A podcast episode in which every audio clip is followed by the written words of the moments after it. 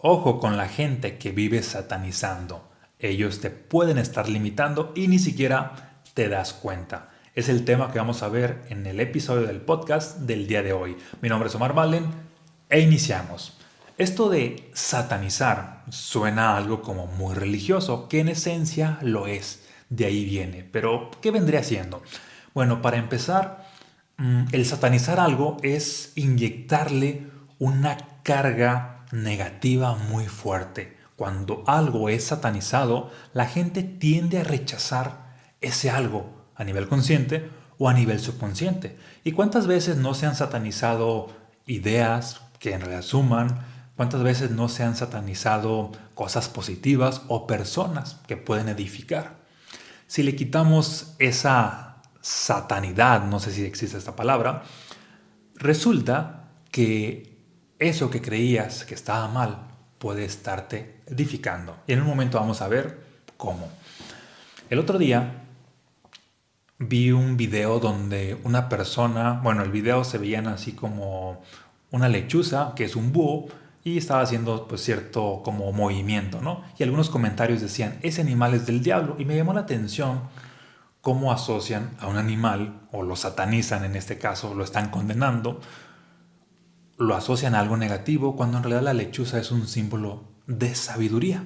A nivel subconsciente dejan en evidencia que tienen rechazo hacia la sabiduría debido a todos sus conceptos religiosos. Por otro lado, en el cristianismo y en todas las variantes del cristianismo siempre se ha asociado a una serpiente con el diablo, con algo maligno, de alguna manera condenándola, de alguna manera así como rechazándola. Este animal está mal visto. Y esa actitud como que no funciona del todo. Otra idea o creencia muy común es la curiosidad mató al gato, dando por hecho que la curiosidad es algo negativo, satanizándola, impregnándole miedo o negatividad. De tal manera que la curiosidad, que en esencia es una virtud positiva o es una energía positiva que tienen todos los niños y que mientras tú sigas tu curiosidad, básicamente expandes tu vida, con ese tipo de creencias, pues ¿qué crees que pasa? Están limitando tu vida. Dicho de otra manera, satanizar algo vendría siendo el equivalente a inyectarle miedo a ese algo. Y cuando le inyectas miedo, pues obviamente vas a generar repulsión.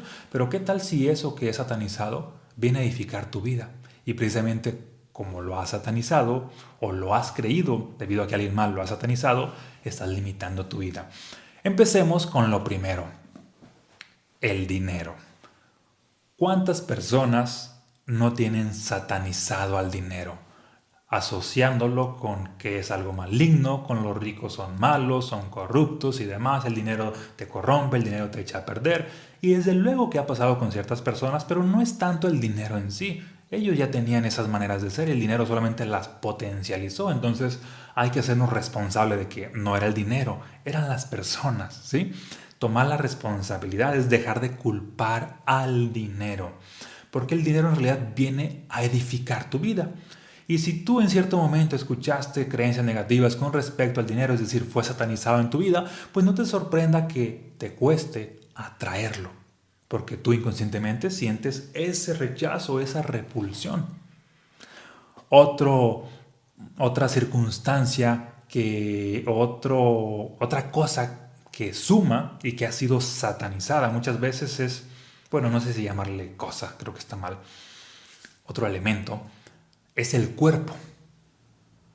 El cuerpo muchas veces ha sido condenado, ha sido satanizado, así de que que el verte bien es vanidad, es algo negativo.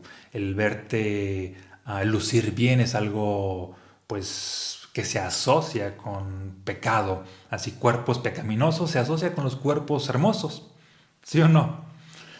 Y muchas veces, inconscientemente, las personas que tienden, la, tienden a tener la idea de que el cuerpo sano, saludable, hermoso, radiante, está satanizado, pues ¿qué crees? Les cuesta manifestar este tipo de cuerpos, les cuesta desarrollar hábitos que suman, les cuesta tener estilos de vida saludables, les cuesta hacer ejercicio, les cuesta alimentarse bien, porque hay inconscientemente esta satanización hacia el cuerpo.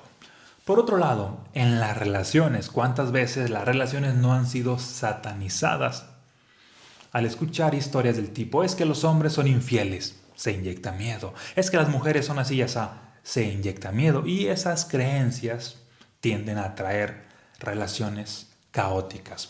Así que ya basta de estar satanizando todo aquello que en esencia tiene dos filos. Sí, una parte de oscuridad, pero también una parte de luz. La conciencia el, o el pensamiento o mentalidad de satanizar limita tu vida. Entonces, ¿qué es lo que hay que hacer? Santificar.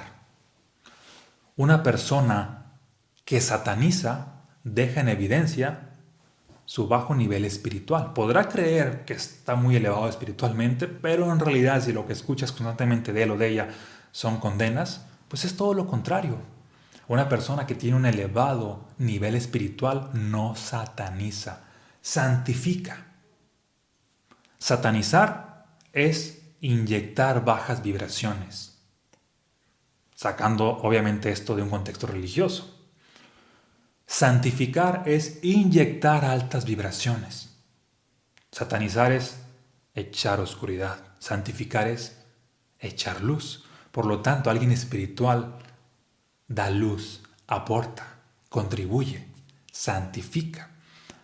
En ese sentido, ¿no sería mejor acaso santificar al dinero? Y con esto no es que pongas al dinero como un dios o algo así. Santificar es bendecir, es honrar, es respetar, es asociarlo a algo positivo, es edificarlo, es tener estas creencias expansivas con respecto al dinero, puesto que si lo santificas, lo agradeces y demás, pues ¿qué crees? Llega a tu vida en abundancia y con más facilidad.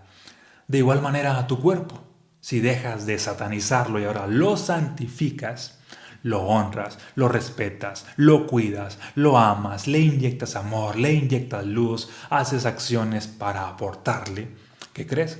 Pues tu cuerpo va a tener una vida más longeva, una vida más saludable y va a estar en óptimas condiciones. Como decía, me parece que Jesucristo, tu cuerpo es el templo del Espíritu.